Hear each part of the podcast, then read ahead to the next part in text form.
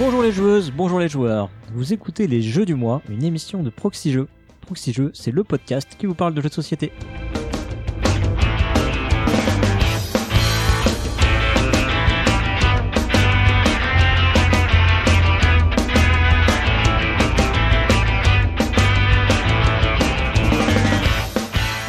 Je suis Cyrus et pour m'accompagner dans cette émission, je suis avec Flavien. Salut Flavien. Salut Cyrus, comment tu vas? Ça va, ça pourrait aller mieux. Ça pourrait Ouais, aller ouais. mieux. Ça pourrait aller pire peut-être. Ça pourrait être pire. c'est ça ce, qui est, ce qui est cool, c'est que euh, aujourd'hui c'est une émission exceptionnelle. Ouais. On a déjà fait, oui, on a déjà fait des jeux du mois ensemble, donc c'est pas pour ça qu'elle est exceptionnelle. Non, c'est pas pour ça. C'est parce qu'on est en face à face. Ouais, tout à fait. C'est le sortant de grand jeu, un peu. euh, Oui. J'ai un peu piqué la place du pionfesseur que je salue. Exactement. On est dans la configuration de sortons le grand jeu, Ouais, Avec la Euh, table euh, secrète. la table spéciale bizarre. Ouais. Ouais. ouais. Alors, on va vous donner toutes les coulisses de l'émission. Donc oui, ce soir on va faire euh, une émission des jeux du mois. Euh, on va traiter de quel jeu ce soir? Ce soir, on va parler de deux jeux, comme dans tous les jeux du mois, et de deux petits jeux, comme le mois dernier, de petits Ouais. en taille et en durée, mais grands dans notre cœur. Alors, on va commencer par Trio, euh, qui est sorti récemment chez Cocktail Games, et ensuite, il y aura Kites, qui est sorti, lui, chez C'est Matago. Matago, français, c'est hein. ça, ouais. Et, euh, et ça va être une émission spéciale aussi parce que c'est deux jeux qui nous ont énormément plu à tous les deux. Ouais. Donc euh, en fait, euh, pour tout vous dire, en fait, on savait même pas qui allait parler de quel jeu. Ouais, donc, ouais, ouais. euh, donc on a quand même fait une espèce de priorité, mais on va peut-être tenter de un peu plus que d'habitude, en tout cas, euh, se partager la parole. Ouais, on va voir ça. comment, comment ça va se passer. Et en plus de ça, parce que nous sommes euh, des euh, des podcasteurs de l'extrême, nous sommes allés essayer ces jeux Ah oui. ce soir même. Enfin, on y a déjà joué avant, Oui. ne soyons pas entièrement des escrocs, mais il y avait certaines configurations de jeu qu'on voulait spécialement essayer, et euh, donc effectivement ce soir, euh, j'ai eu la- le plaisir et l'honneur de découvrir la bibliothèque euh, dans laquelle tu, tu es bénévole, Ouais. euh, et euh, effectivement on a pu essayer du coup quelques configurations de l'extrême. de... On a vraiment tout fait hein, pour Trio, pour le coup, on a tout Ouais, fait ce soir. ouais. Non, puis c'est surtout que du coup, on a pu, euh, on a pu aussi les essayer avec des gens qui sont, euh, voilà, qui sont des joueurs en ludothèque, qui sont Mm. pas forcément euh, parmi nos auditeurs, j'ai envie de dire. Carrément, ouais. Voilà, voilà. Euh, Yes. Bon bah, et pour finir le paysage, je pense qu'on on peut le dire. On est à la retourne à la tisane ce soir. donc C'est Bah c'est oui, quand même hein. dire à quel point c'est. c'est- c'est- C'est ça, c'est l'âge. Ouais, C'est ça. Voilà. Bon, maintenant vous savez à peu près tout, je crois. Ouais. Bon, euh, par contre, ce qui va pas changer, c'est qu'on va remercier les donatrices et donateurs qui nous aident à réaliser ce podcast. On remercie donc Mathieu, Aldébaran, Grovast, Hervé, Altaripa. On remercie aussi Tespios ainsi que Jimmy Celtics 95 et Volring. Et on a euh, assez moins de donateurs Ouais, que d'habitude. Et ça c'est parce que euh, pour expliquer aussi euh, rapidement, et ben on a j'allais dire on a fait on, on a fait la culbute, on a fait le changement. Non, on, on nous a imposé Ouais, l'arrêt de Utip euh, et on n'a pas basculé sur une autre plateforme. Donc pour l'instant, On avait déjà Euh, basculé de Tipeee vers Utip. ouais, je, vous- Euh, je vous avoue que Donc, euh, bon, pour l'instant, comment on peut faire pour nous soutenir Au-delà de nous envoyer des bonnes ondes? Eh ben, on peut passer par PayPal, toujours. Mm. Euh, mais le mieux, en réalité, ouais, c'est le, c'est le virement bancaire. Parce qu'a priori, ça vous coûte rien. Alors, renseignez-vous auprès de votre banque, mais euh, normalement, ça vous coûte rien. Euh, vous pouvez faire même euh, un virement régulier, donc euh, mensuel, par exemple. Et euh, nous, bah, nous non plus, ça nous coûte rien. En fait, il n'y a Mm. pas de commission, euh, normalement.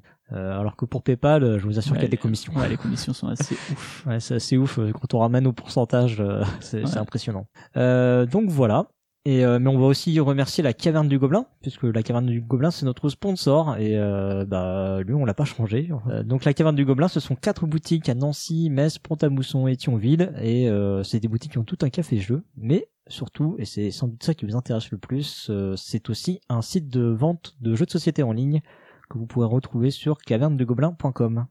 Flavien, est-ce que tu nous ferais le retour sur les commentaires de l'épisode précédent qui euh, a vu donc euh, la présentation de That's Not a Hat par BenoFX et Disc Cover par euh, Pionfesseur? Tout à fait. Alors, pas beaucoup de commentaires. Hein. Pionfesseur est sans doute très triste, mais euh, des commentaires néanmoins pertinents. Euh, sur That's Not a Hat, euh, Dédé euh, se posait une question. euh, alors, j'ai aussi vérifié sur ma boîte parce que moi, j'ai beaucoup aimé That's Not a Hat par ailleurs. Euh, j'ai trouvé ça une très bonne surprise. Euh, même si j'ai joué K3 qui est a priori la configuration la moins la moins chouette Euh, et donc euh, il demandait euh, fabrication en République tchèque mais moi donc là j'ai mis Dédé hein, Dédé Schutz moi je pensais que tout était fabriqué en Allemagne pour Ravensburger. Alors je chante pas du Yodel et puis je fais pas le tyrolien euh, parce que je sais qu'il aime bien ça en Schlager. Mais euh, mais ouais euh, et du coup j'ai vérifié effectivement c'est fabrication en République Tchèque pour pour That's Not a Hat. Bon Je sais pas où d'où est sa source que Ravensburger faisait tout en Allemagne, mais Bah, historiquement, c'était, ouais, il me semble que c'était fabriqué en Allemagne, ouais. Ils avaient leurs usines, non Ils ont même, ils ont même des usines à eux, hein. ah ouais, ok, ouais. Pour les puzzles et tout ça, il me semble. Donc voilà, bon bah a priori effectivement celui-là c'est République tchèque. hein. Du côté de Discover qui est donc euh, le pionfesseur à couvert, euh, couvert, j'ai pas fait exprès mais Oh. Incroyable. incroyable, sortez cover. Euh, Beno FX lui il a mis en playlist euh, des, enfin il a mis des playlists en commentaire euh, parce que JB Ramon notamment partageait celles des auteurs et éditeurs et donc euh, Beno FX a répondu avec les propres, avec ses propres playlists. Dédé Schutz, toujours lui, euh, il proposait de faire une playlist avec les extraits de la chronique de Cargo. Euh, donc ceci est un jeu hein, que vous trouvez tous les mois dans l'épisode chronique. Et Gerny Lolo, alors euh, j'ai écouté l'épisode, il était bien comme toujours. Et euh, je sais plus si si Pion en parlait parce que je sais que c'est un truc qu'il aime bien parler pour les jeux que tu peux faire avec euh, plein d'autres trucs de la vie réelle. Euh, Lolo proposait de faire un discover avec des boîtes de jeux de société en disant que bah voilà le style d'illustration étant très varié, ça permettrait sans doute de faire des playlists euh, et de de réagir à des playlists de manière pertinente. Euh, donc euh, oui, sans doute. Ça se tente, ça se tente. On est parti? Pour Eh ben, euh, nos jeux du mois, hein, des jeux à peu près de la même taille de boîte et de durée que les jeux du mois dernier. On peut commencer par moi et on va parler de Trio.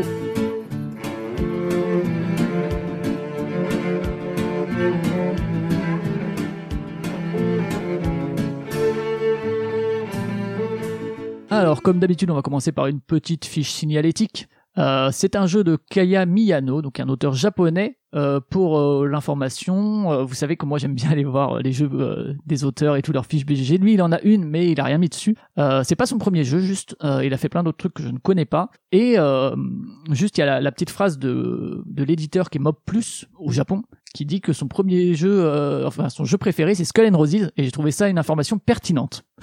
pour le coup, euh, parce qu'on retrouve certains éléments de Skull and Roses euh, ou de Skull du coup dans, enfin Oui. dans Mhm. en termes de philosophie en tout cas. Euh, et également, il y a, alors ça vient du site et je pense que c'est lui qui l'a écrit euh, en, en anglais, c'est il aime euh, créer des, des mind games, donc des, des jeux de, la, de pensée, je sais pas exactement, de réflexion, euh, qui pourraient être, euh, qui peuvent être gagnés soit euh, en bluffant les adversaires, soit en euh, les dépassant en intelligence, outsmarting j'imagine, quelque Mhm. chose comme ça.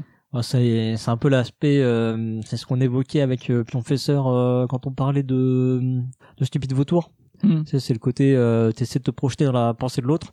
Le double guessing un Le peu, double le guessing et guessing tout ça, ouais. C'est un jeu qui, au niveau des illustrations, euh, il a été illustré par Laura Michaud dans un style un peu. euh, alors il y a des avocats et puis un style un peu euh, mexicain, on pourrait dire, Coco et compagnie. Je reviendrai sur l'illustratrice d'origine, deux illustratrices en tout cas, quelle que soit la version. C'est édité en français chez Cocktail Games. À la base, donc c'est un éditeur japonais, micro-éditeur, un Mob Plus, qui Mob c'est Meeting of Board Games, voilà, qui est mené par l'auteur de Nana, de Trio. Je risque de dire Nana de temps en temps parce que le jeu d'origine s'appelait Nana. Vous le trouvez à 12 euros à la caverne du Gobelin. Vous le trouvez aussi dans vos tiroirs sous forme de paquet de cartes, de 52 cartes. Euh, c'est un jeu qui est pour 3 à 6 joueurs ou joueuses, euh, qui est annoncé pour 15 minutes. Alors, euh, de mon expérience, moins c'est même moins. Euh, au moins, Ouais, ça euh, dépend, bah, ça dépend en peut-être la- individuel. Ouais, ça dé- on, on verra les configurations de jeu, euh, les, Mais en les tout cas, variantes, euh, etc. c'est pas- oui, c'est pas mensonger. grandeur. euh, c'est fabriqué en France. Euh, tu disais euh, que c'est le premier cocktail qui est... À ma connaissance, ouais, c'est le premier cocktail game qui est fabriqué en France. Il y a le petit logo en tout cas sur le- l'avant de la boîte, hein, donc Mm. euh, quand même mis en avant. Euh, c'est adapté aux gauchers et gauchères à certains points, et il y a d'autres points où c'est adapté à personne. Euh, et c'est disponible depuis peu sur euh, Board Game Arena. Euh, voilà, grosse mise en avant. Je sais plus s'il est en premium ou pas. Alors voilà, vous pouvez découvrir sur Board Game Arena. Euh, j'ai testé pour vous. J'ai aussi testé sur Tabletop Simulator à l'époque sur le jeu japonais. On perd énormément, euh, comme souvent avec les jeux de cartes. Euh, on, perd encore plus sur BGA en fait hein, que sur euh, Tabletop où vraiment, enfin c'est, j'ai beaucoup plus de mal à me concentrer. Et on verra que c'est important de se concentrer quand même dans Trio. Et donc je disais, hein, si vous avez un jeu de cartes chez vous, vous pouvez y jouer. Ce sera plus simple encore que sur BGA puisque c'est un jeu qui se compose de trois cartes de chaque valeur de 1 à 12. Donc voilà, vous prenez de l'as jusqu'à la dame et vous avez ce qu'il faut. Du côté du contexte, alors je l'ai dit, hein, euh, j'ai parlé de Nana, c'est un jeu qui est sorti en 2021, euh, qui a été présenté sur un Game Market, euh, et il a été a priori signé euh, dès 2021. Alors là, je me suis renseigné auprès de notre ancien camarade de podcast Iso Bretnik, qui Mhm. est du, au Japon, qui fait lui-même les Game Market et tout, et qui parfois sert d'interface, d'intermédiaire plutôt, parce que l'interface c'est plus la machine, euh, entre des éditeurs et des, et des auteurs, alors ou des autrices. Là, je sais pas si c'est le cas, euh, je lui ai pas demandé précisément ça, mais en tout cas, il m'a dit que ça a été signé assez tôt. Et je vous avoue que moi, j'ai une relation un peu particulière avec euh, Trio parce que du coup, Nana, qui est donc le jeu japonais, euh, qui lui était illustré par Saibepu, J'en entends parler depuis à peu près un an, parce que depuis à peu près un an, je m'intéresse de près aux jeux de cartes, plis, défauts, vous l'avez entendu dans le dossier sur l'innovation si vous l'avez écouté. Et du coup, c'est dans le milieu anglophone où Nana a un peu percé, alors même que ce n'est pas un jeu de pli ni de défauts. Hein, Moi, que j'allais dire, c'est pas, pour le Ah c'est ouais. pas un jeu de pli ou un jeu de défausse, mais c'est un jeu de cartes, on tape le carton. C'est un euh, jeu japonais aussi, esprit, euh, euh, alors qu'il y a plein de jeux de plis japonais qui percent un peu euh, le Pacifique. Donc euh, moi, je j'entendais parler de Nana, machin, c'est super, euh, super accessible et tout. Et euh, il y a eu le retour euh, sur Vichy euh, de la part de Paul Garay et Zef, et puis même de la part du Paston et tout, qui parlait de trio. En fait, j'ai pas fait tout de suite le lien. J'ai dit, ah ouais, Ouais. bon, intéressant, j'aime bien les jeux de cartes et tout. Et après, en fait, ça, ça a fait tilt. euh, Je me suis dit, euh, ah ok, oui, ok, bah, en fait, c'est le même jeu. Donc, euh, donc voilà ma relation un peu avec Nana euh, qui qui remonte à plus loin que ce que je pensais et avec Trio du coup. Et un rappel, euh, trigger warning euh, pour nous deux pour le coup, c'est que c'est un jeu où la mémoire est importante. Et que je suis absolument une grosse quiche en jeu de mémoire, mais vraiment à un niveau euh, ouais. abyssal, euh, ce qui m'empêche pas de les apprécier. J'adore Rainbow, alors que vraiment, je suis vraiment très très nul. Mais, euh, mais voilà, c'est une- un truc qu'on qu'on partage. Est-ce que tu veux nous rappeler vite fait le, le principe de trio euh, Ouais. Pour le coup, on peut faire le tour des règles, je pense. Ah oui, bah ouais, carrément. euh, on pourra le faire aussi sur Kites, quasiment.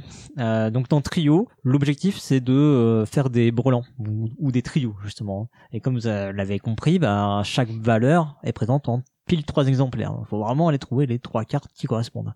Euh, pour ça, on va avoir donc euh, des cartes en main. Alors, évidemment, ça dépend du nombre de joueurs, tout ça. Et des cartes également qui peuvent être posées sur la table, face cachée. Et à notre tour de jeu, en fait, on va appeler des cartes autour de la table. On va appeler dans les mains des joueurs soit la carte la plus faible, soit la carte la plus grande. Donc on ne peut appeler que ces cartes-là. Les autres, elles sont quelque part euh, coincées, quoi. Et si, donc je vais appeler une première carte, par exemple, je vais, de- je vais dire Flavien, euh, peux-tu, s'il te plaît, me donner la carte la plus faible de ta main? Quand on est mal polé, on dit euh, Cyrus plus grande. Et euh, du coup, euh, bah tu vas peut-être poser le 1 sur la table, par exemple. Ah, pas mal. Si ça se trouve, j'en ai un aussi moi dans ma main. Et donc dans ce cas-là, je vais peut-être m'appeler aussi.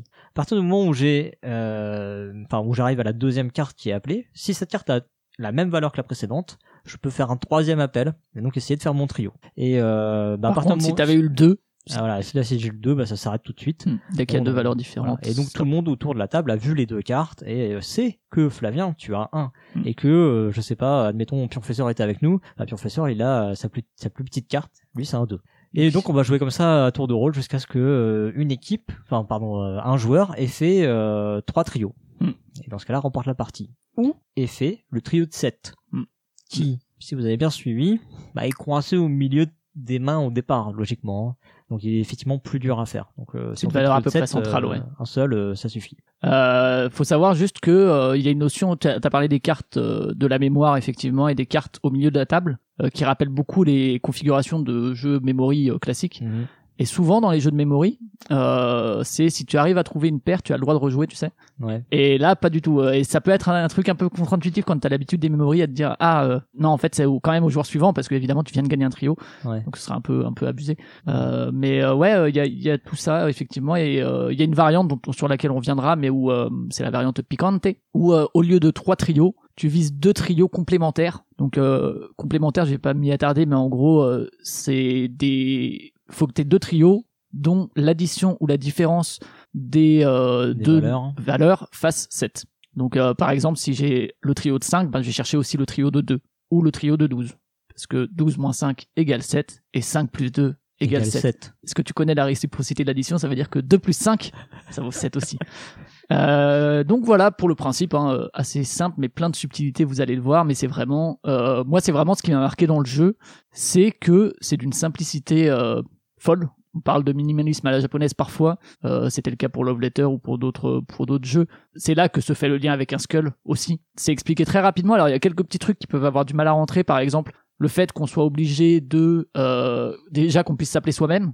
Oui. Ce qui et que, parfois, euh, ouais. Oui, et qu'il faut s'appeler soi-même. C'est-à-dire que tu peux pas, Ouais. même si dans ta main t'as le 5 qui te manque, T'as même- s'il est même coincé, si- ouais, tu peux si- pas le prendre. Si t'as les 3 5, tu peux pas les poser si t'as des cartes plus petites ou plus grandes. Et c'est vrai que ça ça peut perturber parce qu'en fait t'as tellement envie de les poser que ben. Voilà, et, euh, et donc évidemment le jeu conseille de trier ses cartes de la plus petite à la plus grande pour faciliter. Et en fait, ça permet de se dire que toi, en tant que personne, si t'es appelé, tu vas forcément prendre la carte la plus à gauche ou la plus à droite. Ça évite un peu de se, se tromper. Il y a, y a le côté qui est vraiment euh, ultra ultra simple. Euh, le, le fait aussi que ben c'est un truc qu'on va pas forcément faire aussi au tout début, mais on peut demander plusieurs fois à la même personne. Euh, donc euh, en fait on s'en rend assez vite compte dans la première partie que euh, quand tu as demandé un 1 et un 2 ah ben attends alors il est où le dernier? C'est pas chez moi non plus si on est trois parce que je l'ai pas. Donc c'est forcément quelqu'un qui a les deux. Donc finalement ça, ça vient assez vite. Mais euh, mais voilà et de ce point de vue là justement le fait que au début de la partie on distribue les cartes donc comme dans tout jeu de cartes il y a une distribution qui est aléatoire. Euh, ça fait que va y avoir une espèce de probabilité mais en même temps ça va aussi révéler des surprises et les probabilités, tu vas déjà avoir ta propre main pour euh, les comment comment on dit pour les euh, casser un petit peu et pour les faire évoluer. Mais à partir de là, tu vas quand même avoir des surprises où des fois tu vas demander la plus petite et tu vas avoir quelqu'un qui va sortir son 5 au début de la partie et en fait ça rebat complètement les cartes parce que bah, peut-être que toi ton 5 il est c'est ta plus grande, on sait rien. Enfin c'est très peu probable pour le coup. Oui. Mais euh, ouais, c'est c'est c'est en fait c'est des surprises qui peuvent parfois mener à des parties qui peuvent être ratées, je trouve, si vraiment euh, t'as tout de suite les 3-1 ou t'as tout de suite les 3-12. Ouais. c'est plutôt ouais, ces parties-là où t'as où t'as des trios déjà dans ta main, c'est un peu ouais, c'est un peu ballot, c'est sûr. C'est un peu un peu bof, tout comme les parties où vraiment quelqu'un fait très très vite les trois trios parce qu'il a eu de la chance, ce qui peut arriver. C'est un jeu encore une fois dans ces configurations là où du coup ça va durer 10 minutes. C'est quand même des parties ratées, mais ça reste extrêmement rare, c'est l'aléatoire de la distribution qui fait ça. Euh, c'est moins satisfaisant que les 4 sirènes à Salt and Paper par exemple. euh, au niveau des configurations, alors je, je sais pas à combien t'as joué, moi je sais que j'avais joué à, à deux, j'y reviendrai, mais, mais, ça n'existe pas sur Trio. Mais... Euh, j'ai pas joué à 6, mais sinon je crois que j'ai joué aux autres configs. Donc euh, le jeu est jouable de 3 à 6. Ouais, ouais, et vraiment jouable pour le coup. Ouais, ouais, ouais, ouais. ouais. Mm. Et euh, je trouve que les sensations sont quand même assez différentes. Je trouve que bah, du fait de la répartition des cartes, déjà il y aura pas le même nombre de cartes en fait au milieu de la table. Et ce dont il va falloir se rappeler va pas être pareil à 3 ou à 6. Mm. Parce qu'à 3 tu vas devoir retenir deux personnes. Ah ouais, à 6. Mais beaucoup de cartes au milieu. Plus le milieu de la table. Euh... Voilà. Et à 3 il y a beaucoup de cartes au milieu. À 6, il y a peut-être un peu moins de cartes au milieu, mais par contre, t'as 5 autres personnes à retenir, le début, la fin et l'évolution de tout ça. ça. Et, et, ça fait, ça fait beaucoup. Et ouais, ouais. Pour moi. Et ça, enfin, ça crée complètement une espèce de, de surcharge cognitive. Là, t'es, t'es complètement paumé entre, euh, euh, attends, la plus petite, la plus grande, euh, quelle valeur c'était. Et en fait, tu perds vite pied. Et euh, un peu comme dans That's Not Hard, dont parlait Ouais, ouais. Beno FX, il y a un feeling très très similaire là-dessus, où t'es sur cette euh, mémoire un peu court terme, mais qui t'échappe quand même, quoi. C'est vraiment, c'est t'as vraiment ce truc, le ah merde, je sais déjà plus où est ce 2 que j'ai déjà révélé tout à l'heure. Que moi, ce soit alors- au milieu de la table ou dans une autre, dans une autre main, quoi. ah, moi, le truc que j'adore faire, c'est, c'est quand quelqu'un appelle deux ou trois fois ta, ta carte, tu fais, c'est toujours un 2. Ouais, ouais, juste pour lui dire, mais tu me l'as déjà demandé trois fois, mais c'est toujours le cas. C'est toujours un 2. Et il y a un truc qui est, par contre, enfin, je disais que je suis nul au jeu de mémoire, et pourtant c'est quand même des jeux qui arrivent à me fasciner en termes d'utilisation de, la, de, de ce, ce type de mécanique. Euh, je parlais de Rainbow que je trouve absolument génial, euh, qui lui aussi joue sur la mémoire à très court terme. Souvent en fait c'est un truc où on va se dire euh, ah bah selon les compétences autour de la table ça va péter le jeu. Ben dans Trio malgré mon faible niveau j'ai pas trouvé ça trop frustrant aussi parce que euh, parfois il faut se rappeler de beaucoup d'éléments mais tu vas faire rapidement le tri et en fait des fois va pas falloir s'en souvenir trop longtemps parce que ça va être révélé. Tu vois, je me rappelle des 1, ah ben c'est bon, quelqu'un a trouvé le trio, je peux le retirer de ma mémoire. Et puis peut-être que les 1, en fait, je m'en fous parce que moi, ma plus petite carte, c'est le 4. Donc les 1, pour l'instant, le fait de les Ouais, retenir, ça, ça, ne me sert à rien. Ouais, il y a des, il y a des infos que t'as besoin d'accrocher plus facilement, enfin, que t'as besoin d'accrocher plus que d'autres. Et du coup, ben, typiquement, par rapport à ce que t'as dans ta main, comme, enfin, comme tu le dis bien, euh, finalement, euh, si tu, tu, Tu hiérarchises, en à fait. 4, bah, tu vas plutôt retenir les grandes, les grandes valeurs que les Mm. petites, quoi. Tu hiérarchises vachement les, les informations qu'il va falloir. Pareil pour le milieu de la table. Si c'est une carte qui te sert à rien, bah tu vas, tu vas l'oublier. Ouais. Et tu, en fait, tu vas. C'est rigolo ton- parce que. grand dame, le moment où t'en auras besoin. Ouais, bien sûr, mais c'est rigolo parce que c'est quasiment, euh, tu le fais sans y penser, mais en même temps, tu vois, c'est ton cerveau qui dit celle-ci, tu peux l'oublier. Mhm. Vas-y, oublie-la Mhm. et pense à ce qui est important. Et c'est vachement intéressant sur comment est-ce que tu hiérarchises des informations à retenir à court terme. Euh, donc euh, ouais, euh, je trouve ça assez assez cool et en fait sur cette base encore une fois toute simple, bah, en fait on voit déjà que là-dessus ça offre des subtilités en termes de, de mémorisation d'éléments à mémoriser, mais pas seulement. Tu sais, il y a, y a souvent ça dans les jeux vidéo, les easy to learn, hard to master, c'est les jeux faciles à apprendre mais difficiles à maîtriser. Euh, et je trouve que dans Trio, malgré la facilité d'accès qui est vraiment, euh, enfin tu le fais découvrir, c'est vraiment super simple. euh, Il y, a, y a quand même une progression dans la maîtrise du jeu Ouais, mais je trouve qu'elle est courte, la progression, quand même. Ouais, ouais, ouais, c'est pas, c'est pas un mur très lent, mais tu, en fait, ce qui est agréable, c'est que tu te rends vite compte qu'effectivement, il a, il en a plus sous le pied que ce que tu pouvais penser, soit à la lecture de la règle, soit au premier tour de jeu, et où tu dis, ah, ok, alors Ah, attends, donc c'est vachement plus subtil que ça. Ouais. Et, euh, et, et c'est plus subtil parce que c'est pas qu'un jeu de mémoire en fait, c'est un ça. jeu de déduction. Mm. C'est-à-dire qu'en fait les infos, ce que les gens cherchent, c'est une information sur ce qu'ils ont dans leurs mains en fait. Parce que quelqu'un qui demande, toi typiquement quand tu démarres la partie, tu demandes la plus grande carte, c'est qu'il y a des chances que t'aies un 12 dans ta main en fait quoi. Ou bien si tu justement. demandes un peu une petite, c'est plutôt que t'as une chance d'avoir un 1. Et en fait, c'est une info. hein. Ah ouais, carrément. info. Ouais, Mais sans parler aussi de la réaction. Alors là, c'est plus des aspects euh, de ouais non verbaux, ouais. ouais d'observation de, du comportement de l'autre, toi. Mais effectivement, la réaction qu'il va avoir, tu retournes un, Ouais, tu retournes un tu- si- 11, il fait, ah, il fait une grimace. Ok, il c'est le 12 quoi. C'est il a bien 12. il a peut-être le deuxième 11 quoi. Tu vois, s'il retourne un 11 et qu'il fait une grimace en même temps, peut-être que c'est qu'il a le deuxième. Mm. Et euh, ouais, euh, c'est des sentiments vachement cool parce que bah en fait ça recrée plein de sentiments. C'est là que je comprends peut-être que les fans de jeux de pli ou quoi, tu vois, y est accroché. En fait, t'as vraiment des sentiments autour de la table de de non verbal et de ah j'ai trouvé le bon truc, ah j'ai pa- placé entre guillemets le bon coup. Et en plus effectivement cette notion de progression que tu as dans les jeux de pli, euh, un aspect un peu de de routine, de Mhm. mécanique à ou de dynamique à prendre où tu te dis ok si je fais ça ça va être pris comme ça donc peut-être que même presque une mécanique de guessing un peu À la limite de la méta aussi. ouais euh, ouais ouais carrément jeu. voire on en parlera on parlera de la vari- variante en équipe mais je pense que la méta peut bien bien monter à ce Ouais. niveau là et en fait tout ça ça crée plein de sentiments qui sont cool c'est que euh, tu sais euh, si tu demandes 11 et que euh, ou si tu demandes je sais pas le, le plus grand et que euh, je sais que moi je vais rechercher un truc et je sais qu'en gros tu vas pas pouvoir le faire parce que tu demandes les 12 non tu demandes les 10 et moi j'ai des 12 et bah t'as un petit truc de c'est bon. Il va pas faire son trio parce que moi je vois que j'ai le 10 il a pas cette info. Il pourra pas l'avoir que j'ai le 10 parce que s'il me demande la plus grande j'ai le 12 donc j'ai un peu de marge. Ouais. et euh, il y a comme ce sentiment de répit un petit peu où ça te laisse un peu de temps toi pour aller vers les trios que je trouve assez cool. Et puis tu peux aussi avoir euh, alors je sais pas si c'est le bon terme mais un sentiment de défense je sais que moi ça m'arrive alors je pense que c'est peut-être pas une stratégie j'ai déjà parlé de ma stratégie dans Lost Cities de faire des trucs idiots pour faire peur à l'autre alors qu'en fait ça marche pas mais mais tu vois une guerre un peu psychologique où euh, tu choisis de révéler une carte de ta main qui est connue des autres parce que tu sais qu'on va pas trouver le trio, tu sais que là euh, t'as pas assez d'infos et t'as pas envie de révéler la carte de quelqu'un d'autre qui va être une information que les autres vont Mhm. recevoir. Tu te dis, moi ils savent déjà ma plus grande. J'ai appris une information. Tenez, je vous redonne Mhm. cette information. Alors peut-être que vous l'aviez oublié, mais au moins je vous donne pas une information de plus. Je vous ai donné qu'une info. Et du coup là t'es plus dans une stratégie de défense où tu vas essayer de ne pas donner les infos aux autres. De la même manière euh, avec les cartes au milieu, hein, qui euh, en général tu vas pas les révéler trop tôt Ouais, ouais. parce que euh, Bah, voilà, t'essaies, déjà d'aller chercher les infos que les autres possèdent aussi. C'est ça, ouais, pour Ouais. pas donner des infos que, qui en révèlent plus aux autres. quoi.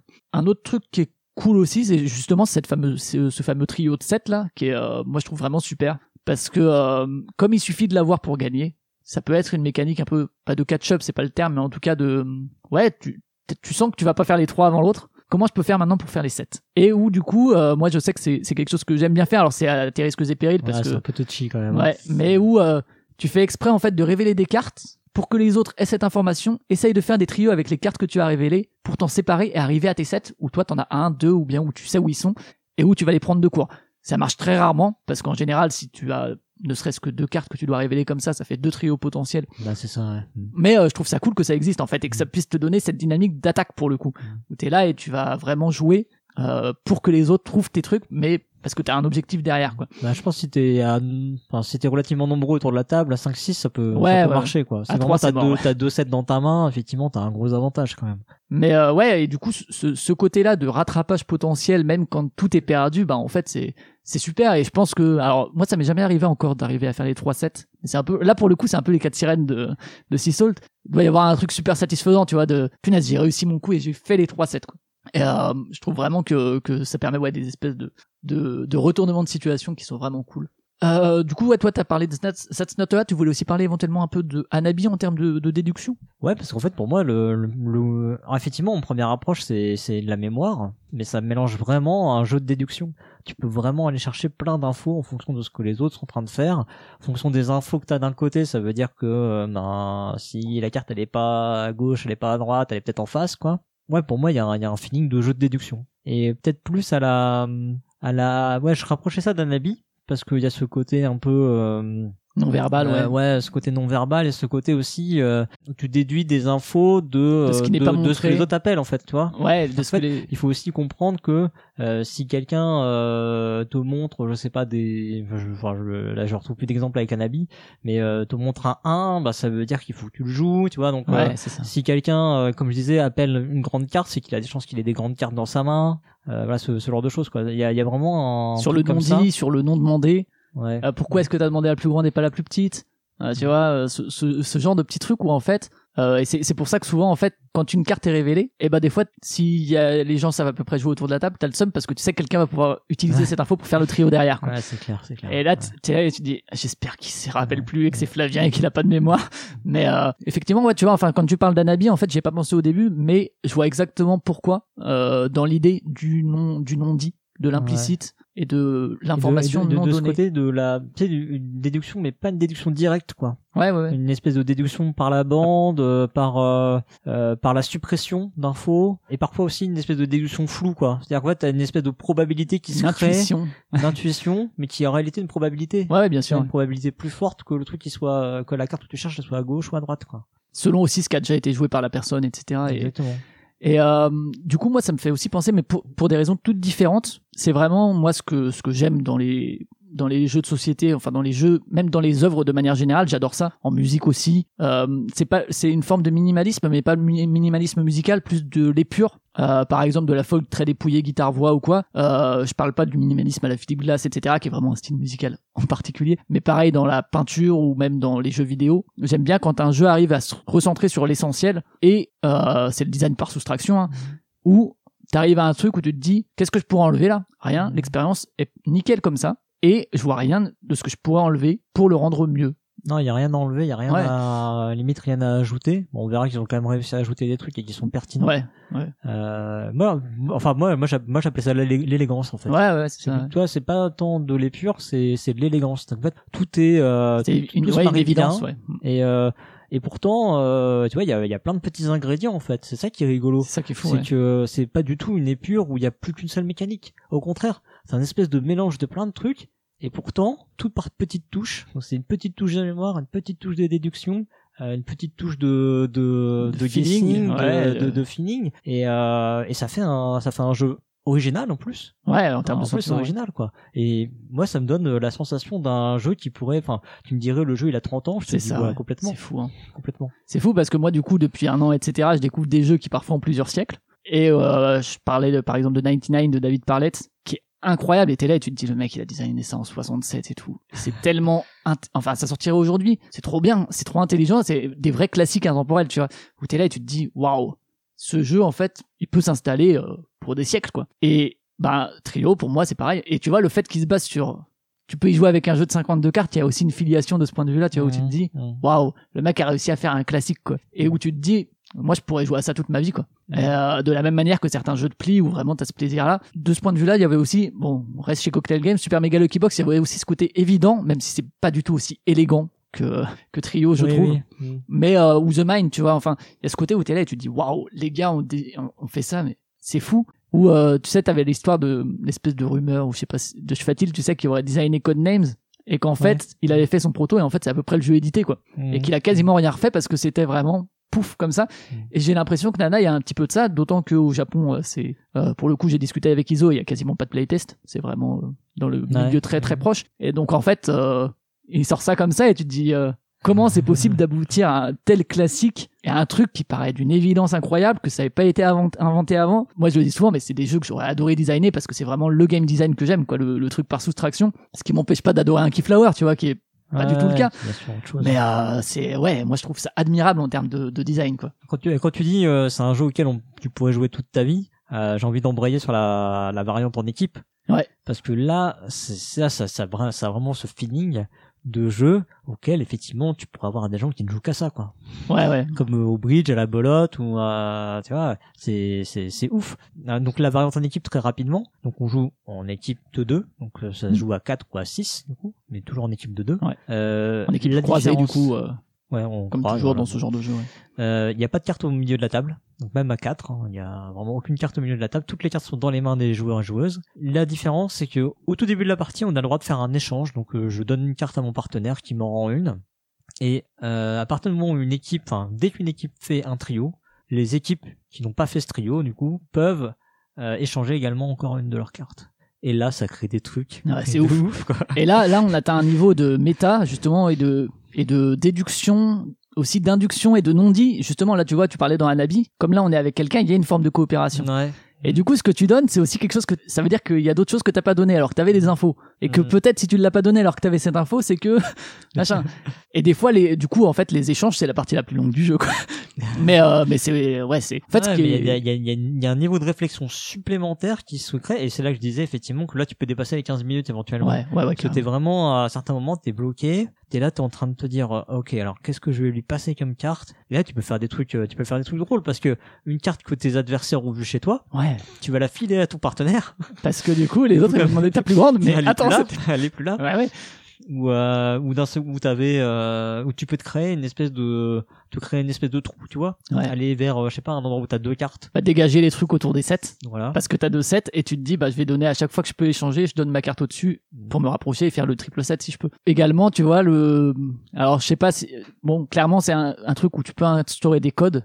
Et euh, c'est presque peut-être dommage, je sais pas. Enfin, tu alors, vois. alors, alors, si- ce qui est dit, c'est que en tout cas, tu dois pas te faire de, enfin, de gestes. C'est pas, c'est pas un Kems quoi. Ouais, Hein, ouais. Tu fais pas un clin d'œil à machin. un clin d'œil à droite Mais si je pense c'est la qu'il pourrait y avoir des espèces de, conven- de conventions, un peu comme au bridge. Ouais. Euh, tu pourrais effectivement démarrer en disant, ok, euh, bon, si je te donne euh, une carte euh, du milieu, enfin, je dis n'importe quoi, hein, je te donne une carte du milieu, ça veut dire que j'ai, j'ai le 1. Bah, En fait, moi, typiquement, quand je donnais mes cartes faibles, de alors j'ai joué avec quelqu'un que je ne connaissais pas avant ce soir. oui, oui, ouais. Et euh, à la limite, tant mieux. En fait, moi, dans ma tête, c'est je te donne l'info que moi, je veux pas des faibles. Je veux plutôt aller vers les forts. Ouais. Sauf que quand tu fais l'échange, euh, l'information, la personne la prend pas avant de te passer sa carte. L'échange Oui. est simultané et elle ne voit pas où tu l'as pris dans la main.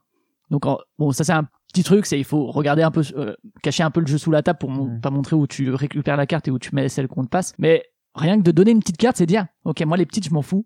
Je vais plutôt m'orienter vers les grandes. Ce qui est fou, c'est que les règles sont les mêmes, à part les histoires des cartes au milieu, mais que le sentiment de jeu est complètement différent, quoi. Et euh, que tu prends des infos, tu te dis, ok, je joue, après l'autre il joue aussi.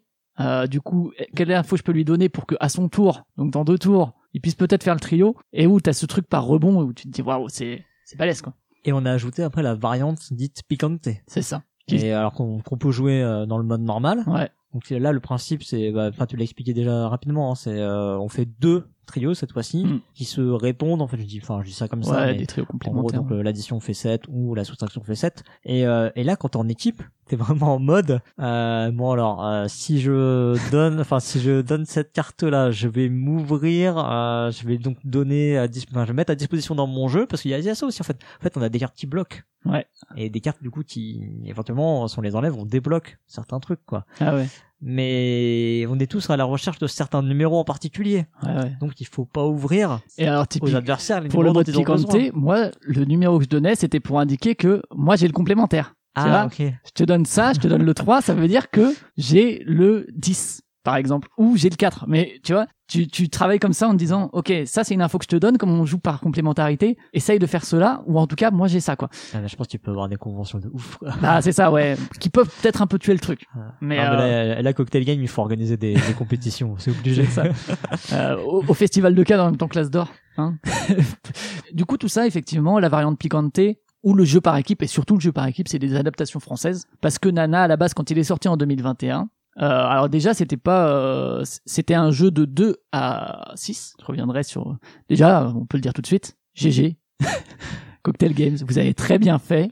Alors c'est en discussion avec l'auteur et tout, me disait Iso, euh, qu'il y a eu des échanges sur les différents modes de jeu et sur justement la suppression du mode à deux joueurs ou deux joueuses. Et ben sachez que c'était une bonne idée parce que moi, après avoir découvert Nana, j'ai vu que c'était de 2 à 6, j'ai pris mon paquet de cartes de jeux de tarot chez moi, j'ai dit à ma compagne, ah attends, il faut qu'on essaye et tout, c'était trop bien. À 3, c'était c'était vraiment Ouais, bien, ouais. vraiment très bien. Pour le coup, D3, c'est très bien. Et et c'était nul. et ouais, parce que enfin, et c'est ouf à quel point c'est les mêmes mécaniques, mais à deux, ça perd énormément parce que Mhm. tu fais un aller-retour et tout, et c'est vraiment pas passionnant. Et bah, on en parlait dans Éditeur Tous Menteurs. Super, super d'avoir euh, dit, bah, en fait, c'est à partir de 3. Euh, c'est un très bon choix éditorial, quoi. Il y a euh, donc effectivement eu l'ajout, quand même, de la variante par équipe, qui est quand même quelque chose, pour le coup, en termes de développement, qui a demandé, je pense, beaucoup de travail et qui change vraiment de la version de base, en termes de sentiments et puis même en termes de règles et tout. C'est vraiment une évolution forte en termes de développement. Moi, je regrette juste, euh, enfin, je regrette. Euh, dans la règle japonaise et dans la règle anglaise, le truc de soustraction ou différence par rapport à euh, de Ah oui, addition ou soustraction par rapport à 7 c'est explicité dans la règle c'est euh, vous pouvez faire des trucs qui font euh, qui additionnés ou soustraits font 7 alors que dans le dans la règle française c'est présenté effectivement comme truc complémentaire et pas avec le numéro qui est en bas de la carte Ouais. alors Mhm.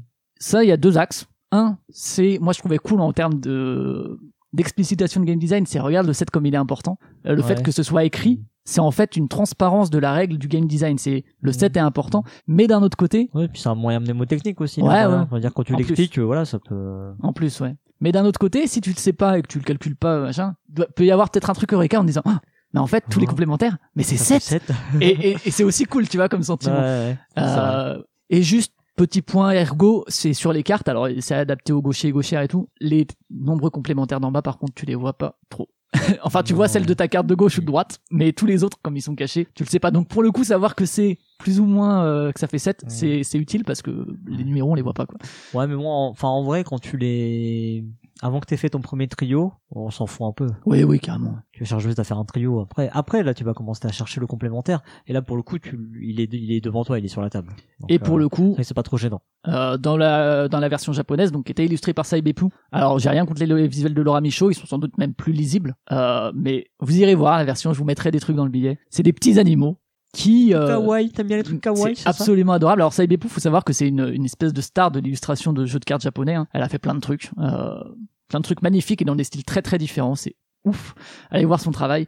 Et j'adorais entre guillemets le. Ouais, c'était des, c'était absolument charmant. Mais en termes de par rapport à ces petits numéros, on les voyait pas plus parce que pour le coup ils étaient en plein milieu des cartes. Donc là-dessus ça ça a pas changé grand chose. Et l'autre différence essentielle, c'est que il y avait pas de variante piquante parce que la variante piquante était dans le jeu de base. C'est-à-dire que tu pouvais gagner en faisant soit trois trios, soit deux trios dont la soustraction et l'addition font 7, soit le trio de 7. Et donc j'imagine que la, la séparation en variantes, c'est une question d'accessibilité, Oui, sûrement. ouais. que c'est plus simple, entre guillemets, comme règle de ne pas expliquer les histoires de soustraction et d'addition qui sont pas non plus si complexes. Mais pour le coup, avoir trois conditions de victoire, ça change quand même la dynamique aussi. Euh, parce que du coup, tu peux quand même gagner avec les trois trios. Donc, est-ce que tu vas aller plutôt vers les complémentaires ou vers les trois? Tu vois, enfin, c'est- des petites questions qui se posent quand effectivement tu les trois conditions de victoire. Après ça, encore une fois, chez vous, vous pouvez faire avec les trois si vous voulez, hein, si vous voulez essayer. Salut, salut, c'est le Flavien du montage. Alors juste, je voulais rajouter quelque chose après un peu plus de parties qui, dans lesquelles j'ai utilisé la variante Picante, que ce soit en équipe ou en individuel. Euh, en fait, le, fait de séparer les deux modes et surtout de ne plus pouvoir gagner avec trois trios quelconques dans la variante Picante, bah, ça change quand même pas mal les choses. Parce que du coup, on est obligé d'aller chasser les trios complémentaires et on peut pas se dire, bon, euh, de toute façon, au pire, je gagnerai avec trois trios. Parfois, il arrive même que autour de la table, une personne ou une équipe ait quatre trios mais n'ait pas gagné parce que justement, c'est pas les trios complémentaires. Il y a un autre truc aussi que je trouve assez cool, c'est qu'on peut passer en mode vraiment assez agressif en essayant, au-delà de faire euh, ses propres trios pour gagner, on peut aussi essayer d'aller voler, entre guillemets, ceux qui sont recherchés par les adversaires et essayer de faire des trios non pas parce qu'il nous en manque un, mais parce qu'on voit que c'est celui-là qui manque à l'adversaire. Ça va créer une tension assez différente, euh, ça va aussi potentiellement rallonger un peu les parties, mais euh, finalement, là où j'en suis de ma, pratique du jeu, je pense que c'était euh, encore une fois une bonne initiative de Cocktail Games de retirer cette condition de victoire des trois trios quelconques de la variante Picante. Je vous laisse et on retourne à l'émission normale. Et pour finir, juste, il y a une variante pour Nana. Je vous l'ai dit, voilà, une variante Christmas. Ils ont même sorti une boîte et tout avec d'autres illustrations. Euh, euh, non, oui, sur la version japonaise. sur la version japonaise, donc bon, euh, qui est très difficile à trouver. Hein. Si vous êtes fan des illustrations de Saibepu, bon courage, parce qu'en plus l'import japonais ça coûte cher. Mais la variante, on peut quand même la jouer Mais tout avec euh, le jeu normal. avec le jeu normal, C'est Et- la variante Ah, il faut absolument que tu nous écrives cette variante. donc Noël, où en fait, j'ai vérifié juste avant, c'est si tu fais un trio de 2, 4, 6, 8 ou 10, tout le monde tape dans ses mains en disant joyeux Noël et passe ses cartes à son voisin ou sa voisine de gauche. Voilà. Essayez la variante Noël chez vous. Vous nous direz ce que, ce que vous en pensez. Je suis pas sûr que ce soit bien. Je suis pas sûr parce que du coup, ouais, euh, ou bien tu mémorises les toutes tes cartes. de gauche en plus. Ouais, ouais. Donc. euh, Ah oui, du coup. Ouais, non, parce que du coup, comme c'est lui qui joue ça après, il change sait pas ce que t'as ça change rien, tu peux appeler Non, n'importe donc ça change rien. Mais ça existe, sachez-le. Et il y a même eu ouais, des illustrations Non, mais parce que, enfin, du coup, effectivement, euh, ton voisin de gauche, il vient d'avoir des nouvelles cartes, il connaît les, les cartes qu'il a passées à gauche, donc il a de fortes chances de réussir à refaire un trio quand même C'est derrière. Quoi. Voilà, sachez que ça existe. Euh, donc voilà, bon, euh, on a fait un peu le tour euh, de moi ce que j'avais à dire. Comme dit, euh, de manière générale, pour moi, c'est sans doute un, un des jeux de l'année euh, sans trop hésiter, euh, de l'année 2021, mais de l'année 2022 et de l'année 2023 aussi, disons. C'est aussi un, un jeu de l'année 2000. Il, pour- il aurait pu, Il aurait pu être jeu de un l'année jeu des 2000. années 80, hein, a pas de souci. Euh, c'est exactement, je l'ai dit, hein, ce que j'adore en termes de, de design assez épuré, élégant comme tu l'as dit. euh, qui pour moi fait vraiment figure de jeu un peu classique et intemporel déjà. Et GG à Cocktail Games quand même, qui, parce que euh, au-delà de la qualité de, de l'auteur et tout et du- de son travail, ben, en termes de recherche et de sourcing, depuis quelques années, ils enchaînent comme ça les, les tueries quoi. Euh, Top 10, Super Mega Lucky Box, Maudit Maudit dont on a parlé depuis Professeur que j'ai pas essayé, euh, Trio maintenant, ils éditent aussi moins de jeux qu'à une époque. Bah, c'est ça, mais en fait, je, enfin, je pense qu'il faut le, il faut qu'on le crie haut et fort. À un moment, c'est la bonne stratégie, en fait. C'est-à-dire, enfin, nous, on se tue à le dire depuis des années qu'il y a trop de jeux et que ça sert à rien. On est envahi par des, euh, des jeux euh, pas quelconque, terribles. ouais, qui pourraient ne pas exister, que ça changerait rien. Et, euh, et on voit que ben quand un éditeur fait l'effort de, de se concentrer sur des trucs dans lesquels il croit euh, très fort et, et, et vraiment très fort parce qu'il y a plein d'éditeurs qui disent oui mais nous aussi on croit fort en nos jeux. Ouais, ouais. Ben, mais tu crois fort dans tes 30 jeux, c'est compliqué quoi de donner. Ouais c'est ça. Et, et puis aller chercher ouais au Japon, etc. Alors bon évidemment ça aide d'avoir des connaissances là-bas, de faire les game market, parce que euh, je l'ai déjà dit dans le truc euh, de l'innovation, mais il y a plein de trucs qui sont parfois pas ouf, mais qui sont passionnants en tout cas. Et mille fois mieux des trucs qui sont pas édités, qui sont mille fois mieux que la plupart des trucs qui sortent qui sont édités. Il faut juste avoir cette curiosité, effectivement, aller à la recherche de la perle et euh, Cocktail Games, effectivement, comparé à une époque, ben ils le font sans doute plus. Peut-être qu'ils ont plus les moyens de le faire, peut-être qu'ils se donnent plus les moyens. Et euh, ben ça donne effectivement. Alors j'ai encore une fois pas joué à tout, mais depuis quelques années, franchement, euh, c'est carton plein quoi. Et euh, je vais le redire hein, parce que je l'avais dit pour Super Mega Lucky Box. J'espère que je vais pas leur porter la School Moon, mais euh, mais euh, voilà. hein. Pour moi, si ça ça a pas l'as d'or, je sais pas ce qu'il peut l'avoir quoi. Enfin, euh, comme Skull à l'époque. Hein. enfin, c'est d'une évidence. De... Et pour le coup, en plus, en termes d'accessibilité, c'est vraiment pour un public euh, ultra large. T'as le sentiment, t'as ce sentiment simple de taper le carton comme dans les jeux de cartes tradis, mais en même temps t'as la profondeur qu'il y a aussi dans les jeux de cartes euh, traditionnels. Juste euh, cette impression de taper le carton. Allez pas vous dire que ça va être comme euh, comme dans d'autres jeux, comme moi euh, j'ai acquis récemment, euh, comme un scout ou comme un carreau combo. Il y a pas, il y a, y a- y a pas un côté où je fais un peu des crasses à l'autre ou toi il y a pas, il y a, y a pas trop ce, Ouais. euh, ça. Non, c'est sûr, ouais. Tu sais que tu vas trouver dans des jeux d'escalade où là Non, t'as plus non, non, ouais. ce sentiment de vraiment taper le carton, tu vois. Mais surtout, c'est un jeu qui demande quand même d'être concentré. Là où un scout ou un Oui. carreau combo, Mm. tu peux y jouer en parlant de la pluie, du beau temps et de tes dernières parties. Là, c'est chaud parce qu'effectivement, t'as l'aspect Mm. mémoire, déduction et tout et trai- traitement de l'information qui fait que c'est quand même un jeu relativement silencieux, Mm. encore plus par équipe. Euh, ce qui enlève rien à ses qualités, mais juste, ça peut donner cette impression de petit jeu euh, à la euh, Skijo ou à la Oula ou tu vois, petit jeu de cartes où tu vas taper le truc. C'est pas le cas. Non, non. Euh, ça, ça enlève rien à ses qualités, mais juste, euh, sachez-le. Donc jouez-y. Euh, il est sur BGA, même si encore une fois, bon, ça enlève beaucoup. Vous avez un jeu de cartes chez vous, sans doute, essayez. Euh, c'est vraiment un jeu où t'achètes la règle en fait et le- la qualité d'édition et euh, Mhm. que tu payes l'auteur. Euh, donc, euh, donc voilà, pour moi, ouais, incontournable cette année. Euh, du coup, du côté, je refais un petit peu l'affiche signalétique. C'est un jeu de Kaya Miyano, illustré par Laura Michaud chez Cocktail Games, fabriqué en France, 12 euros à la caverne du Gobelin. Et c'est pour 3 à 6 joueurs et joueuses, très bien, de 3 à 6 et une quinzaine de minutes. Ah, Merci beaucoup Flavien. Je, je ne peux qu'abonder dans ton sens. On va maintenant parler de Kites. Allons-y.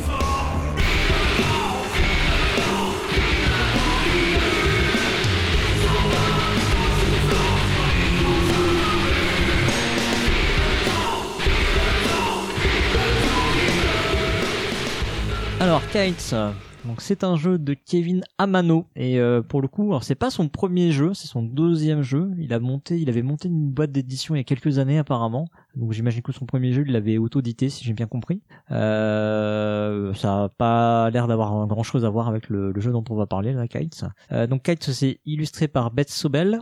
Euh, alors je reviendrai pas sur les, les anecdotes que nous a euh, très bien raconté Elodie dans les chroniques du mois d'avril de- dans les chroniques du mois de mars.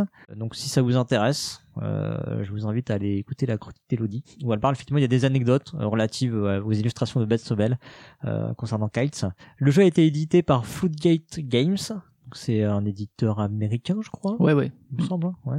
C'est l'éditeur qui était derrière Sagrada, je crois, et je sais plus quoi. Oui, c'est bien bien. Euh, c'est un jeu qui a été localisé donc récemment chez Matago. C'est un jeu qui se joue de 2 à 6 joueurs et joueuses euh, à partir de 10 ans. C'est des parties de 10 minutes et il est disponible chez notre sponsor à 22,90€.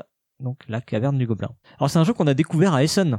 Euh, donc euh, il y 2022. a sur oui Essen 2022 ouais, tu fais bien de préciser quand même euh, donc il y a sûrement des gens euh, parmi vous qui ont déjà entendu parler on en a aussi très très rapidement parlé à Cannes parce que en fait on en a pas reparlé Ouais. on a dit que c'était un très bon jeu mais comme on en avait déjà parlé à Essen c'est vrai que c'est pas un jeu qu'on a euh, qu'on a mis en avant dans les dans les nouveautés. Et surtout, enfin, on en a parlé à Essen, mais surtout c'était le coup de cœur général de l'équipe. Ouais, ouais, ce qui est pas toujours le cas. Enfin, il y, a- euh, il y a des jeux qui comme ça euh, plaisent à un tel ou une telle, mais des jeux qui arrivent à con- convaincre quand même une équipe variée, qui aime des trucs variés euh, et Ouais. différents. Mm. C'est c'est quand même assez notable euh, pour être noté justement. Et euh, en vrai, vous en avez pas reparlé, mais je pense que vu le, les retours qu'il y avait dessus, on se doutait que ça finirait dans un jeu du moins à un moment aussi et qu'il y aurait l'occasion de vous en parler un peu plus longtemps. Quoi. Ouais. Moi, je l'avais essayé, tu l'avais ramené des scènes, je l'avais essayé chez toi début décembre, et deux parties avaient suffi à me convaincre aussi que c'était un de mes jeux de l'année. quoi. Alors, de quoi il s'agit dans Kites? Est-ce que tu veux, bah écoute, je vais te rendre l'appareil. Est-ce que tu veux nous expliquer un peu euh, le principe de Kites Je peux expliquer le principe de Kites. Donc Kites, c'est les cerfs-volants hein, euh, en, en anglais. en anglais hein. Et donc c'est un jeu coopératif qui se joue en temps réel avec des sabliers qui vont avoir plusieurs couleurs, qui ont aussi sur le dessus des symboles pour euh, les personnes qui sont daltoniennes. Euh, et également, en plus de ces sabliers, euh, c'est un matériel assez, assez restreint, vous avez les sabliers et des cartes euh, qui représentent euh, les couleurs de ces sabliers, euh, sachant que certaines des cartes, même un certain nombre quand même, euh, présentent deux couleurs. Et l'idée, c'est que à son tour, on va jouer une carte donc, euh, qui ont des couleurs, une ou deux couleurs. On va retourner le ou les sabliers de couleurs correspondantes. Donc si c'est un sablier, on retourne la le- par exemple une carte rouge, retourne le sablier rouge ou le sablier blanc qui est un peu particulier. Et s'il y a deux couleurs sur la carte, on retourne les deux sabliers d'un seul coup. Euh, donc voilà, les sabliers juste n'ont pas tous la même durée. Ça va de 30 secondes à 90, je crois. Sachant Euh, qu'il y a eu la bonne idée de mettre le rouge en 30 secondes, qui est souvent le rouge un symbole de danger. donc euh, c'est plutôt bien en termes de, de, colori- de colorimétrie. Et donc si à tout moment de la partie un sablier se vide, quel qu'il soit, c'est perdu. Donc il va falloir évidemment faire attention à l'écoulement des différents sabliers petit à petit. Et pour gagner, bah oui, Cyrus, Ouais, hein Jamy Que, que faut-il faire, euh, Flavien, pour gagner Bah oui, parce qu'on peut quand même gagner à ce jeu. Pour ça, il faut jouer toutes les cartes. Toutes. Toutes, toutes les cartes. Mais il y a donc deux twists. Je vous ai parlé de ce sablier blanc, que donc on peut retourner à l'aide d'une carte qui n'a qu'une couleur. Mais surtout, ce sablier blanc, quand la pioche est vide, on n'a plus le droit de le retourner, donc c'est vraiment le timer final, quoi. Et, euh, c'est très important. c'est très important et c'est un twist assez, assez essentiel. Donc, euh, ouais, donc le fait que les sabliers, effectivement, n'aient pas tous la même durée, le sablier blanc, lui, dure une minute. Donc voilà pour, euh, pour les grandes explications, je te laisse embrayer. Euh. Et oui, alors du coup, bah, Kite, c'est un jeu. euh, déjà, c'est un jeu. Enfin, le premier, le premier truc qui frappe, c'est euh, waouh, tu fais. Bah, en fait, j'ai jamais joué à un jeu comme ça, quoi. C'est euh, cette idée de, de se dire, ça paraît quand même ultra con, quoi. T'es, tu poses une carte avec une couleur, tu retournes le sablier de la couleur en question, quoi. C'est quand même euh, le limite, j'ai envie de dire, le niveau zéro de, de la réflexion mécanique. Ouais, c'est ouais. euh, c'est quand même ultra simple, quoi. C'est en termes d'accessibilité, pour le coup, on est euh, à un niveau euh, quand même plutôt simple. Ouais, carrément. Ce qui est euh, quand même fou, c'est que t'es obligé d'être ultra concentré tout le long de la partie en fait. C'est-à-dire que euh, t'es tout le temps euh, à devoir regarder les sabliers, les regarder tous, regarder ce que t'as dans ta main, qu'est-ce que les autres vont jouer, communiquer, c'est hyper important. C'est pas un que, jeu euh, à communication limitée Non. à la base.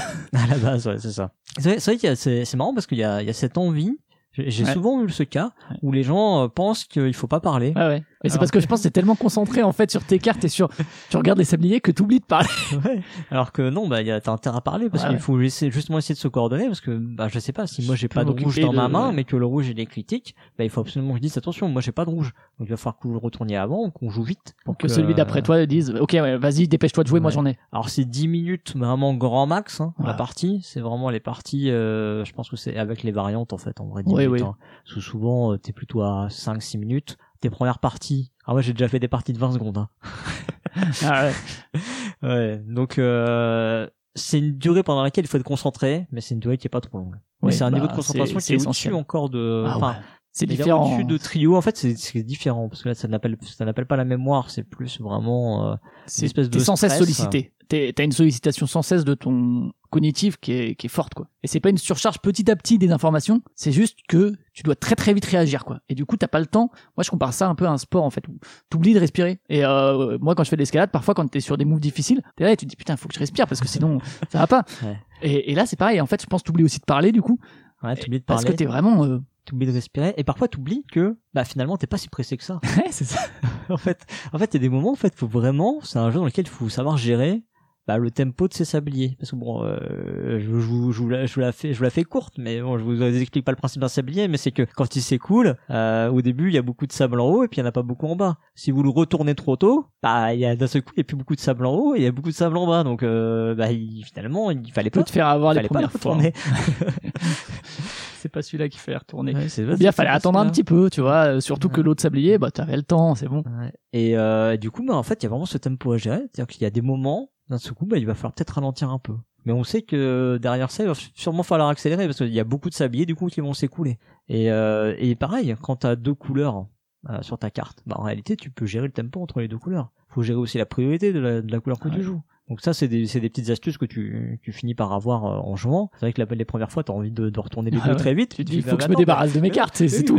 ok, celui-là, tu pouvais retourner vite, mais l'autre, il fallait attendre. Donc, donc c'est au joueur suivant qui doit, enfin, qui doit enchaîner derrière. Puis t'as des espèces comme ça de, de mini disputes qui se créent parfois autour de la table. Mais pourquoi t'as fait ça, machin? Mais vas-y, mais joue, continue à jouer parce qu'en fait, euh, sinon on va juste perdre, quoi. Ouais, et alors, un truc qui est balèze, alors je sais pas comment c'est, enfin, je saurais pas l'expliquer, mais c'est que, euh, pourtant, je retiens pas les durées des sabliers, mais très vite, t'arrives à, à comprendre ce qui est prioritaire et la vitesse d'écoulement du sablier, Ouais. alors que, enfin, je sais pas comment c'est possible de, comme ça, tu l'intègres très très vite, quoi. Même dès la première partie, tu dis, ok, bon, celui-là, tu vois effectivement le niveau, mais tu perçois l'écoulement, alors que, franchement, enfin, visuellement, c'est du sable qui coule, quoi. Et euh, je trouve ça assez assez balèze. Autre chose aussi, c'est cette notion de tempo et de montée et descente. Bah thématiquement, alors ça tient super bien la route quoi. Ouais. C'est ouais. ouf parce Alors, que c'est le vent qui monte puis qui tu vois s'arrête et tout et mm, et euh, t'as cette espèce de marée aussi tu vois. Enfin on pourrait le comparer une marée plus qu'à du vent et euh, c'est assez brillant comme façon parce que sinon c'est vrai que thématiquement tu vois on pourrait se dire bof. ouais. Bah en fait, en vrai, on peut pas dire non plus que thématiquement on y soit à fond.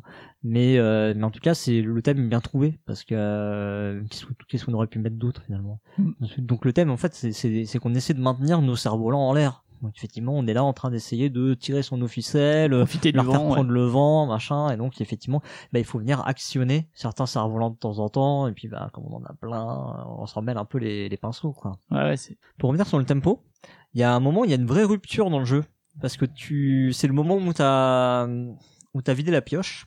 À partir du moment où la pioche est vide, euh, on- en fait, on n'a plus le droit de toucher au sablier blanc. Donc le sablier blanc, je rappelle, euh, le seul moyen de le toucher, c'est euh, bah, normalement c'est d'utiliser une carte avec une seule couleur. Et là, pouf, on n'a plus le droit d'y toucher. Donc on peut encore toucher à tous les autres euh, cerfs-volants, enfin tous les autres sabliers, mais celui-là on peut plus. ça veut dire qu'il qu'il faut faut-. Il faut vider notre main dans le temps qui reste dans le sablier blanc, quoi. Alors ça, c'est le truc qu'on se fait très vite avoir sur les premières parties, Et- qu'on arrive à capter sur les, les suivantes. Mais faut pas oublier que les autres sabliers aussi n'ont pas le droit d'être vides.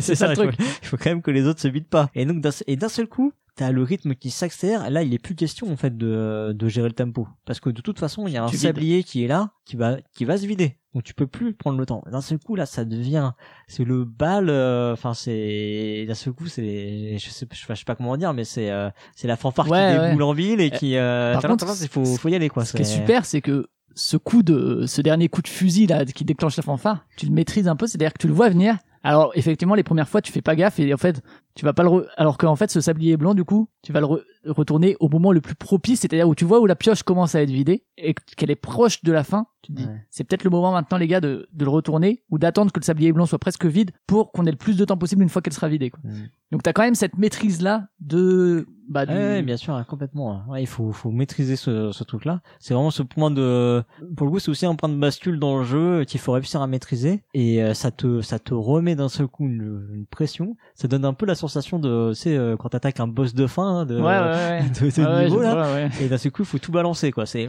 allez hop. Dans ce moment où t'es comme ça euh, affolé, alors c'est, c'est aussi le cas dans d'autres moments du jeu, mais euh, c'est vrai qu'il y a une, il y a une vraie gêne en fait qui se crée autour du jeu.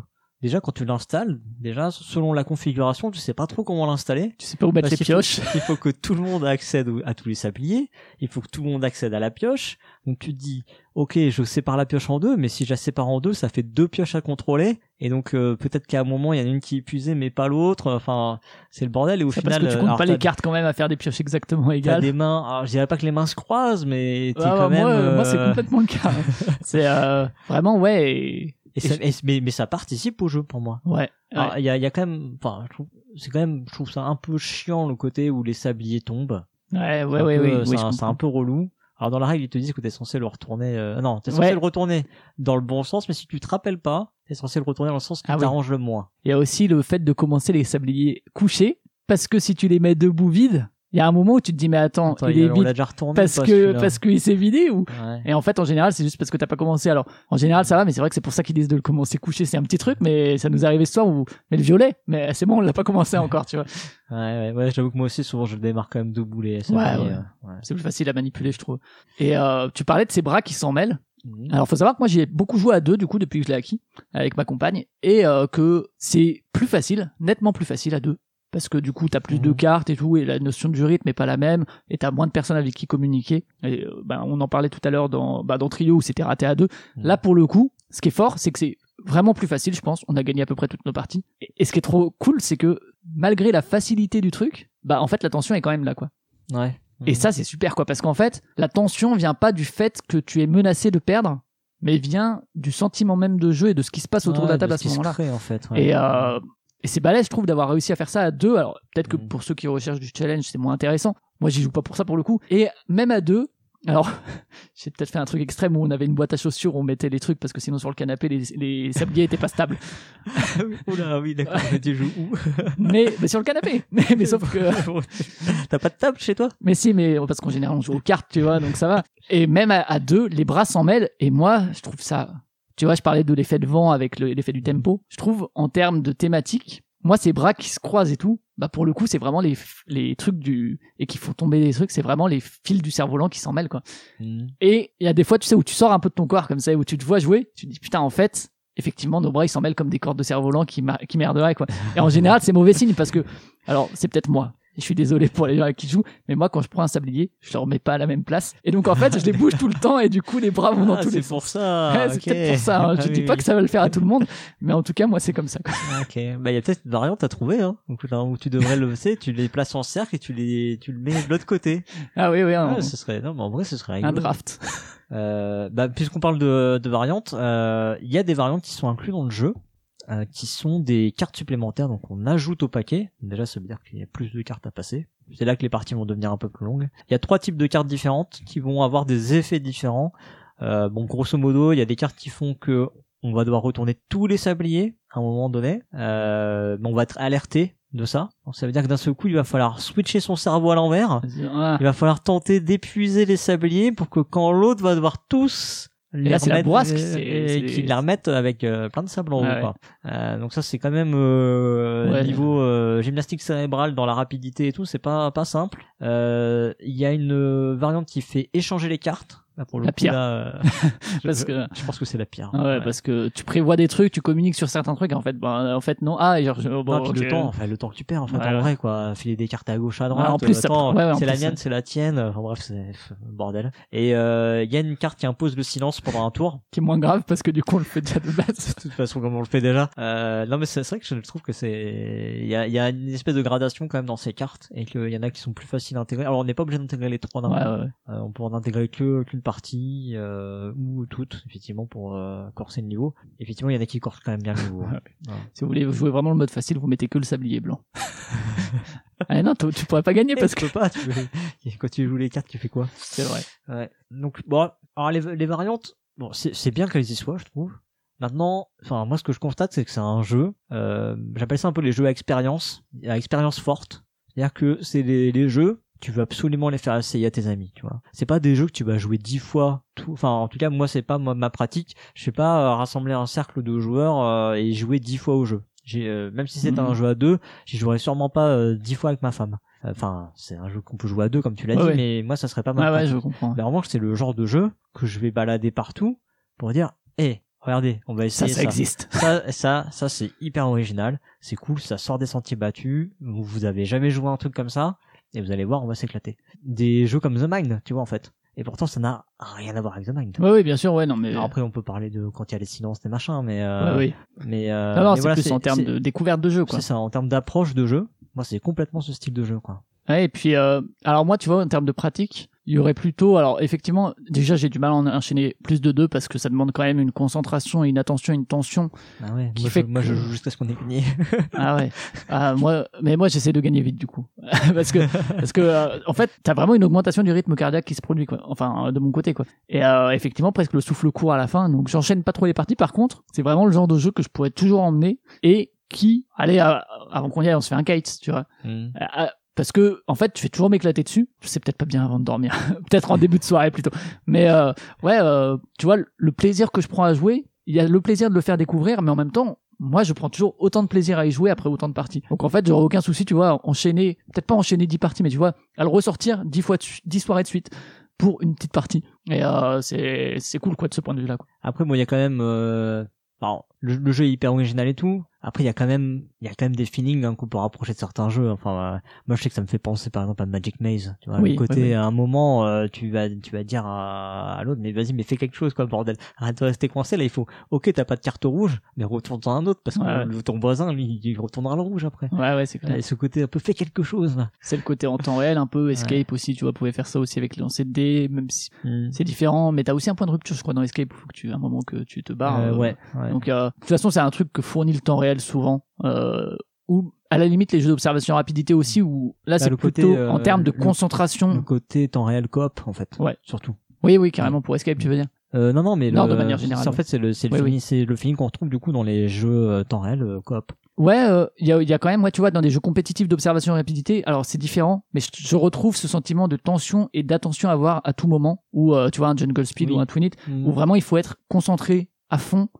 Pendant un temps assez réduit, heureusement, mais euh, où vraiment ça te demande toute ta capacité d'attention, bien plus que dans un trio, où c'est encore une fois différent. Et euh, même si c'est du compétitif ou du coopératif, je trouve qu'on retrouve un peu ce sentiment-là. Mais euh, je vois le comparatif que tu fais avec Magic Oui, Maze, qui est encore différent. j'étais ouais. plus dans le côté où tu, toi, Ouais, tu ouais. peux rien faire, mais Tu veux que les autres il faut fassent. que les autres fassent un truc. quoi, carrément. Bah voilà, écoute, hein, j'ai pas grand chose d'autre à raconter personnellement sur sur Kites. Moi, c'est c'est juste une, une claque, tu vois. C'est vraiment le, ce jeu qui, euh, bah, tu joues, c'est euh, ouais, c'est de la, de la fraîcheur, tu vois. J'ai envie de dire un vent de fraîcheur pour, ouais. pour filer la métaphore sur les sur les, les C'est un cerfs-volants. volant, ouais. Euh, et, euh, et ça, ça fait du bien. C'est euh, c'est un jeu qui marquera qui marquera au moins son année. Je suis pas sûr que ce sera un jeu dont on entendra parler encore pendant euh, 15-20 ans. Tu vois, ça ce sera peut-être sûrement pas un classique, pas comme Trio, tu vois. Ouais, je il y a Et un jeu qui peut s'installer, ou pas comme The Mind qui finalement aussi s'est Mhm. installé et qui reste pour moi un jeu un peu dans cette euh, Ouais, ouais, dans ouais. cette approche de jeu euh, à expérience forte. Euh, mais euh, pour moi, ouais, c'est un jeu, c'est un jeu très marquant euh, par son originalité. Ouais, encore une fois, ouais, par une, une forme quand même de simplicité, tu vois, dans, dans le concept, où c'est juste retourner des, des sabliers qui vont à des vitesses différentes, quoi. Ouais. Avec des cartes. Et c'est tout, il faut juste, pour le coup, en termes de fin de partie, tu vois, c'est le truc le moins original du monde, c'est la partie finie quand on a vidé le paquet de cartes, quoi. et euh, ouais, et- mais effectivement, en termes de sentiment de jeu, même si c'est pas inédit, bah c'est quand même la façon dont il agence tout ça avec euh, le matériel qu'il utilise, et même encore une fois le thème qu'il fait, l'espèce de kinesthésie de chorégraphie qui se met en place autour de la table, bah ça fonctionne super bien quoi. Pour le coup, euh, bon Matago ils sortent pas trois jeux par an, mais celui-là ils l'ont bien pris.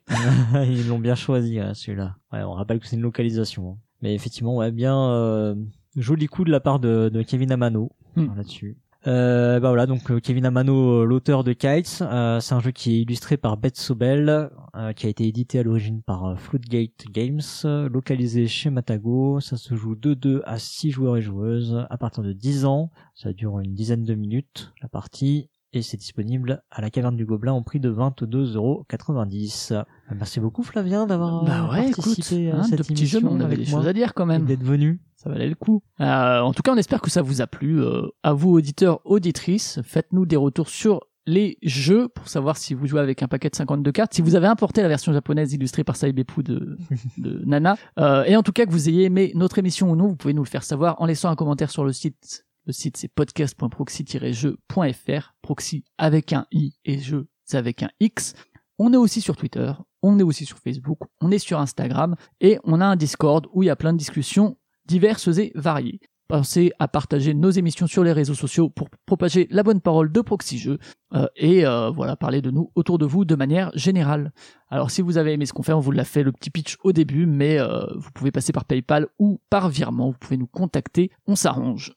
Euh, évidemment, si vous n'avez pas aimé l'émission, ou si vous n'avez pas aimé les jeux, bah, c'est intéressant aussi à savoir. Il y a plein de, de bonnes raisons à côté desquelles on est passé pour Tout à fait. ne pas aimer le jeu. Euh, donc voilà. Le mois prochain, nouveau duo dans l'émission Jeu du mois, la dernière de la saison, hein, normalement. Et euh, la semaine prochaine, ben, nous verrons. Eh oui, bah à l'heure où on enregistre, on ne sait Ça, pas. On ne sait pas qui sera le prochain président. de mais la prochaine émission.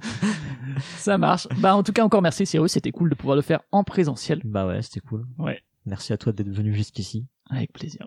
Et Écoute, puis on va aller, on va aller dormir. Oui, parce Et puis demain, on va faire plein de jeux. C'est ça. À plus et surtout, Jouez jouez bien. bien. C'est un jeu qui se compose de, de 12 cartes de chaque euh, valeur. Euh, non. S'il y a deux couleurs, on choisit la couleur qu'on retourne. Non, tu retournes les deux. Tu retournes les deux, bah voilà, on a mal joué ce soir.